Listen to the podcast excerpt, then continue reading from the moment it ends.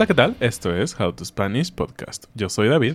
Yo soy Ana. Te vamos a hablar de algunas curiosidades del idioma español, cosas que a lo mejor nadie te ha enseñado. How to Spanish podcast is designed to help Spanish students improve their listening and vocabulary skills, and it's made possible thanks to our Patreon community. By joining the community, you can access the vocabulary guide and interactive transcript, bonus episodes, and monthly activities to practice your Spanish. If you would like to join the experience, go to patreon.com slash howtospanishpodcast. Hola amigos, estamos muy felices como siempre de compartir un episodio más esta semana.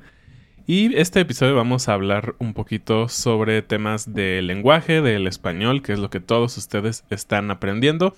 Como saben, nos encanta eh, poder compartir con ustedes no solo el español, que claro que es importante, pero sino español de la vida real, cosas de eh, conocimiento general, de ciencia, de cultura mexicana. Así que si es la primera vez que nos escuchas, esto es lo que puedes encontrar en nuestros episodios. Ya sabes, también nos puedes encontrar en todas las plataformas de podcast y de YouTube. Pero bueno, hoy vamos a hablar entonces de estos detalles gramaticales que es bien difícil que tú puedas encontrar en un libro, que puedas encontrar este con un profesor tal vez demasiado estricto o que siga solo una currícula eh, clásica de aprendizaje del idioma, son esos detalles que también van a hacer la diferencia para ti como estudiante de español y cuando vayas a países hispanohablantes o cuando hables con hispanohablantes, ellos van a decir, wow, tú de verdad sabes buen español. Exacto, la verdad es que nos gusta mucho encontrar estos mini detalles de cosas que para un nativo son cosas del día a día, no lo pensamos, pero ya que lo ves a través de los ojos de un profesor, dices, ah, les puedo enseñar esto. Entonces, ¿cuál es la primera cosa de la que vamos a hablar hoy? Bueno, hoy vamos a hablar primero de usar el futuro para hacer una hipótesis. Suena complejo, pero la verdad es que no es tan difícil y sobre todo sí que es algo que hacemos siempre. Bueno, pues ya sabes que hay dos tipos de futuro en español seguramente, ¿no? El que tiene el, verbo ir y luego a, por ejemplo, voy a mm. comer pizza mañana. Es el más fácil que muchos usan. Que, y también tenemos el futuro simple, que es cuando tienes que conjugar los verbos, ¿no? Como cualquier otro tiempo, te tienes que aprender las conjugaciones. En el caso que dijo Ana, sería comeremos pizza mañana. Exacto. Yo comeré, tú comerás, él comerá, ellos comerán, nosotros comeremos. Eh, entonces, si no sabes esa conjugación, la verdad es que es de las más sencillas. Eh, las la puedes aprender y, y, siempre vale la pena aprender los dos tipos de futuro. Muchas veces me preguntan, ¿cuál tipo de futuro debo de aprender? Y yo digo que los dos, pero si solo tienes que elegir uno, pues es más fácil elegir el voy a comer. Sin embargo, en esto te vas a dar cuenta que el otro futuro también es muy útil. Y bueno, así como ya dijo David, em, lo usamos también no solamente para hablar de una acción futura, sino para especular, para crear una hipótesis. Cuando no sabemos eh, algo y queremos imaginar cuál podría ser la situación, entonces usamos el futuro. Y bueno, eh, hay varias maneras de, de usar esto. Es posible usar el futuro simple como comeré, hablaré, estaré o el futuro compuesto. El futuro compuesto es básicamente el verbo haber en futuro y un verbo participio. Por ejemplo, comeré, habré comido. Eh, beberé, habré bebido. Iré, habré ido. Ambas opciones funcionan para expresar hipótesis, pero vamos a ver unos ejemplos para que te quede súper claro. Vamos a hablar primero sobre una hipótesis de algo que está sucediendo ahorita, en el presente. Entonces, en este hecho presente, digamos que yo tengo una situación en la que digo, no encuentro mis llaves ahorita, ¿no? No puede ser. Bueno, sí podría ser, pero el ejemplo es, no encuentro mis llaves ahorita. Y yo reflexiono y digo, ¿estarán en el coche? Estoy usando el futuro. No estás diciendo, they will be in the car. Estás preguntándote, mm, I wonder if they're in the car. Estarán, exactamente. Entonces ahí está el uso del futuro para una hipótesis. Muy bien, entonces usaste el futuro sencillo. Otra cosa que estoy segura que casi no vas a encontrar en ningún libro es que en lugar de eso puedes usar el futuro del verbo ser. ¿Será que? ¿Será que es una expresión que usamos para imaginar una hipótesis? Entonces, En el mismo ejemplo, ¿qué dirías, David?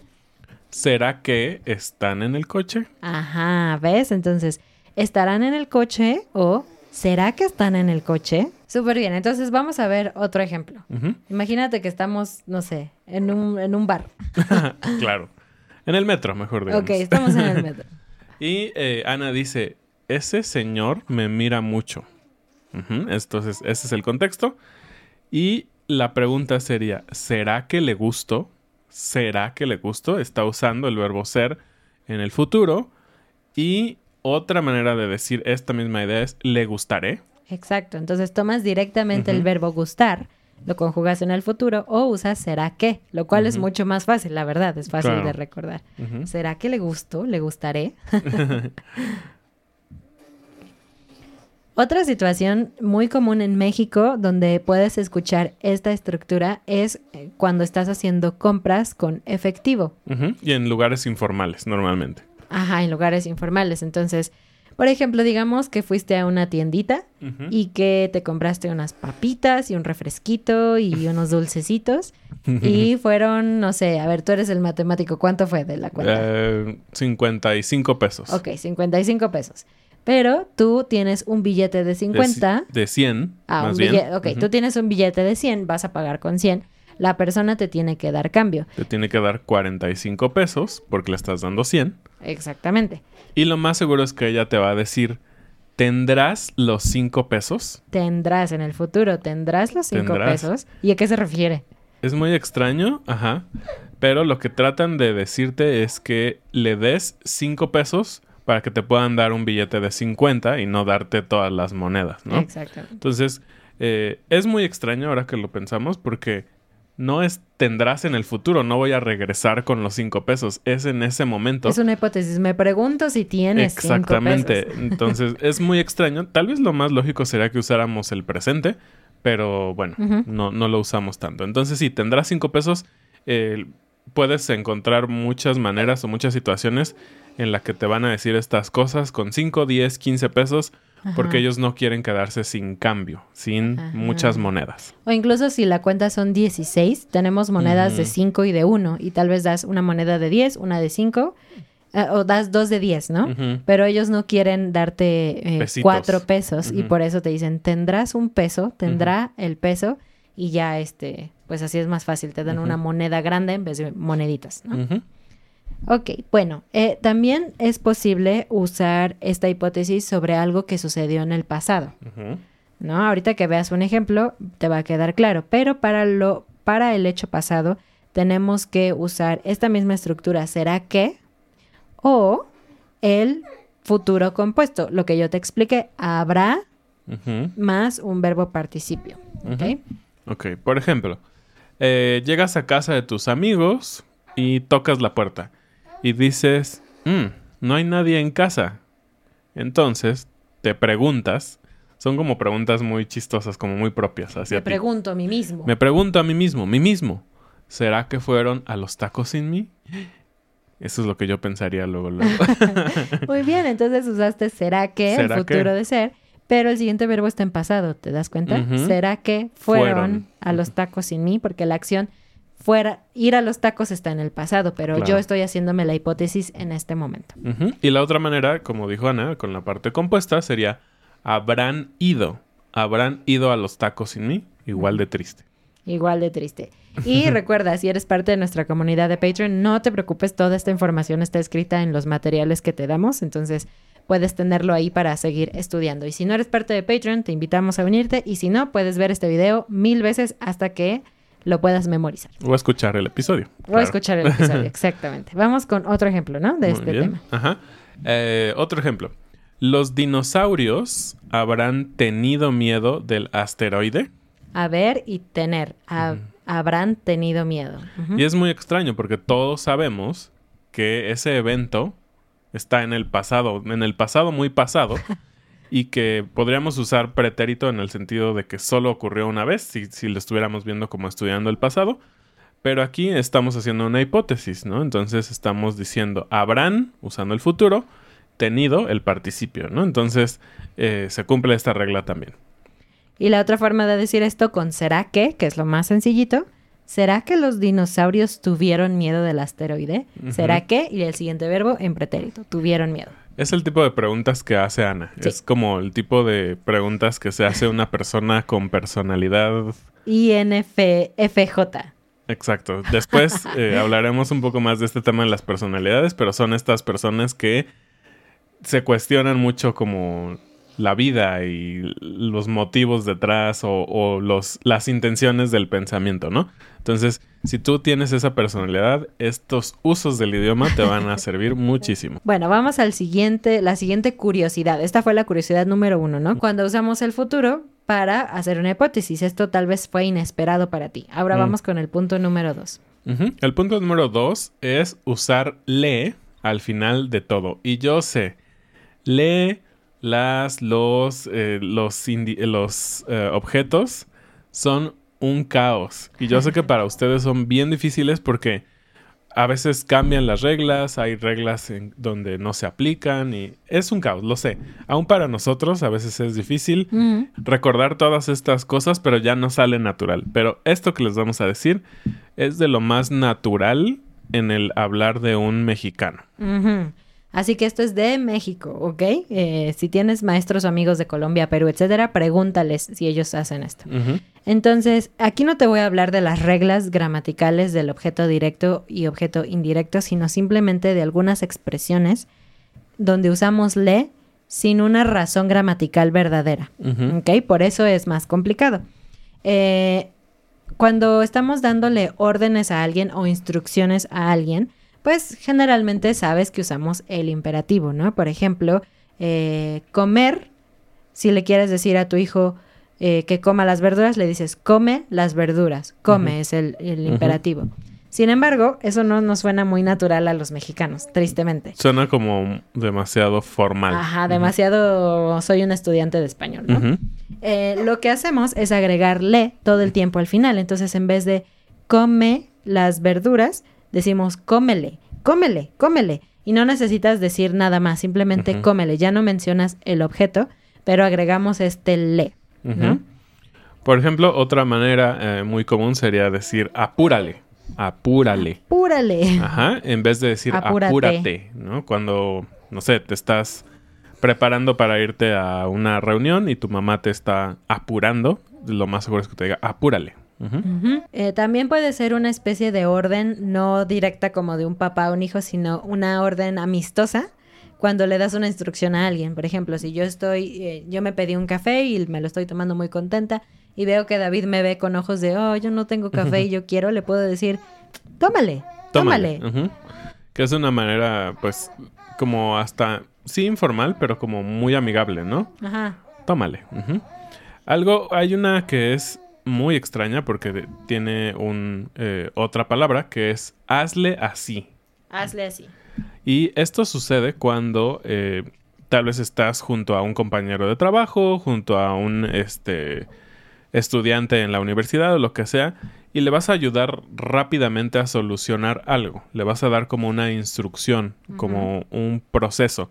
Entonces la, casi casi le vas a decir como hazte para allá y es hazle así cambia esto, digita esto en la computadora o resuelve así el problema de matemáticas, ¿no? Entonces, hazle así. Otro verbo donde es muy común usar esto es con el verbo leer. Si estoy armando una mesa y David tiene el instructivo y digo, ah, no sé qué sigue, no sé qué parte sigue, léele, léele ahí. Léele ahí. Bueno, estos son los verbos más comunes que utilizan esta forma, así que te los puedes memorizar y puedes usarlos así siempre. Y bueno, vamos a la última curiosidad, ¿no? De, de este día. La curiosidad es que a veces utilizamos una forma muy específica de los verbos, una forma que no es gramaticalmente correcta y que no tiene sentido, pero la usamos todos los días para implicar que algo sucede muchas, muchas, muchas veces. Entonces, obviamente puedes decir cosas como todo el tiempo, en repetidas ocasiones, frecuentemente, pero cuando usamos esta cosa que estoy a punto de explicarte, estás exagerando más, estás diciendo que sucede con muchísima frecuencia y es la forma como más natural y mexicana de decirlo. Bueno, pues lo que vamos a hacer es, vamos a tomar un verbo, no importa si es un verbo AR, ER o IR, sea llamar, beber o salir, ¿no? Por ejemplo. Lo que vamos a hacer es que todos estos verbos los vamos a terminar con una E. Por ejemplo, llorar, voy a decir llore. Eh, beber, voy a decir bebe. Y cantar, cante, por ejemplo. ¿no? Entonces, lo que voy a decir es decir eh, este verbo dos veces. Por ejemplo, el verbo llamar por teléfono. Llame y llame. En un ejemplo, ¿cómo se vería eso? Por ejemplo, eh, podríamos decir que alguien te está llamando todo el tiempo. Decir, ese chavo me está llame y llame. Llame, y, llame. Eso quiere decir, ah, no me gusta esta situación, ah, todo el tiempo. Entonces, no necesito hacer eso, no necesito cambiar mi tono de voz. Simplemente al usar esta estructura, ya te estoy diciendo que es algo que sucede demasiado y que no me gusta. Algo interesante es que no cambia con, la persona, ¿no? Ajá. Por ejemplo, en este ejemplo, el, sujeto era el chavo, ¿no? Digamos, él. Y digamos que ahora el ejemplo es nosotros. En mi cumpleaños estamos, nosotros estamos, come y come. Come y come. Es como, no es lo mejor, no es lo que deberíamos de hacer, es demasiado. Come y come. Y viste, cambiamos y sigue siendo la misma terminación de verbo. Entonces, de cierta manera es un uso sencillo porque no te tienes que aprender, eh, pues sí, las terminaciones de verbos, ¿no? Otro ejemplo sería decir, eh, Ayer leí un libro y estuve llore y llore. si te das cuenta, usamos esta estructura con el verbo estar. Estar, llore y llore, estar, come y come, eh, estar, llame y llame. ¿Ok? Esa es la forma en que lo usamos. A ver, vamos a hacerte una pequeña trivia para que escribas en los comentarios. ¿Cómo me expresarías que estás muy cansado y que no te gusta trabajar al lado de esta persona? Porque habla demasiado, habla todo el tiempo, nunca se calla. Ajá, entonces ve los comentarios o en Patreon o donde sea que nos encuentres y intenta expresar esto con esta estructura del verbo que termina en E. Bueno, y aquí quiero aprovechar para decirte una cosa que puedes hacer si quieres aprovechar toda esta información. Podrías también ponerte a ver otros videos de YouTube de nativos o leer artículos, etcétera, y busca estas estructuras. Siempre es una forma divertida de ver las cosas usadas en la vida real. Pero también yo aquí quiero preguntarte, a ti que nos escuchas y nos ves, ¿qué otras cosas te parecen muy curiosas del español? Cosas que dices, eso no tiene mucho sentido. Sí, sin duda eso pasa en todos los idiomas. Y obviamente como hablante nativo muchas veces no te das cuenta. Pero para mí, por ejemplo, en español, hay algo que estudiando otros idiomas o entendiendo como la cultura detrás de otros idiomas me llama la atención, ¿no?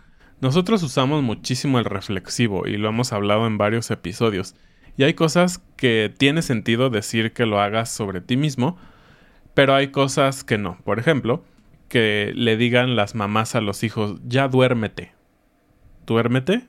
Es como, tú arrúllate, tú solito haz todo. Y sí, claro, lo hacemos, pero no piensas activamente como, hoy tengo que hacer esa acción sobre mí que recae en una, en una cosa que tengo que lograr y apagarme, ¿no? Es, es un poco extraño, entonces a veces yo sé y sé que muchos eh, de ustedes también les cuesta trabajo no aprender la forma reflexiva, sino entender el cómo, qué hay detrás, ¿no? De todas estas acciones que caen sobre nosotros porque en muchos otros idiomas son como eh, se aplican sobre otra persona, no sobre ti mismo, ¿no? Sí, y hay otras cosas que tal vez no son tan nerdas, ¿no? Tan llenas de gramática, pero que simplemente dices, qué raro, ¿por qué hacen eso? Para mí en inglés me causa mucho estrés que digan cepillo de diente, como toothbrush, no dices ah, teeth brush. Entonces, ¿qué? ¿Solo para uno? ¿Solo te limpias uno? Que para mí es así como de, ah, ¿por qué dicen en singular? Me desespera muchísimo. Tal vez la idea original es para que vayas diente por diente. Pues sí, pero es el cepillo de dientes, ¿no? Claro. No sé, pensándolo ahora, no sé si los estudiantes cometen este error de decir mi cepillo de diente. No lo he escuchado. Yo tampoco. Creo que tal vez es algo que aprenden y dicen, claro, tiene más sentido en español. Muy bien, pues este video, este episodio fue un poquito más corto porque es más intenso, un tema más intenso, pero espero que, eh, que lo disfrutes, que puedas aprender un poco más. Ya sabes, como dijo David, que tocamos muchos otros temas menos nerd también, eh, pero bueno, de vez en cuando está bien aprender un poco de cosas más avanzadas. Así es, y como siempre, muchísimas gracias a todos los que nos apoyan en la comunidad de Patreon. Como ya dijo Ana, si no te has unido, te invitamos a que te unas. Aparte del tema gramatical y todo lo que aparece en cada episodio, tienes acceso a una gran comunidad de personas que están aprendiendo español como tú y que créeme que hace la diferencia. Hemos notado como muchos de ellos se ayudan entre ellos mismos, aparte de nosotros, y logran impulsarse, han viajado juntos, entonces se ha hecho una gran comunidad de las cuales estamos muy agradecidos y muy felices de contar con ellos. Muchas gracias y bienvenidos a nuestros nuevos patrones Valentina, Walter, Martin, Josh, Joaquim, Adam, Meredith, Dan, Agnieszka, Robin, Caleb, Frank, JB, Carol, Les. Ahora sí, eso es todo por este episodio. Nos vemos la siguiente semana. Adiós. Adiós.